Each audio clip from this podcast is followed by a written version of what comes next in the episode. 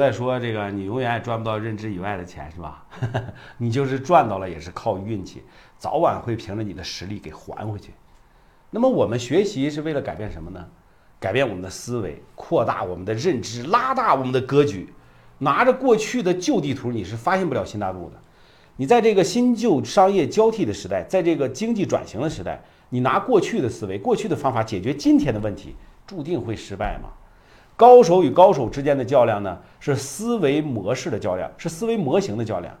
知道是没有力量的啊，相信并且做到才是最有力量的。我们要透过现象去看本质，透过方法、招数、案例去看背后的底层逻辑、因果关系和思维的模式。这段话不是我说的啊，我还没这个水平，但是我觉得真的很有道理，所以才跟大家分享。那我也相信，通过学习才能提升认知、提高能力。最起码你要试一下吧，哈，你不试的话，你怎么知道自己啥也不是呢？你这个糟老头子坏得很。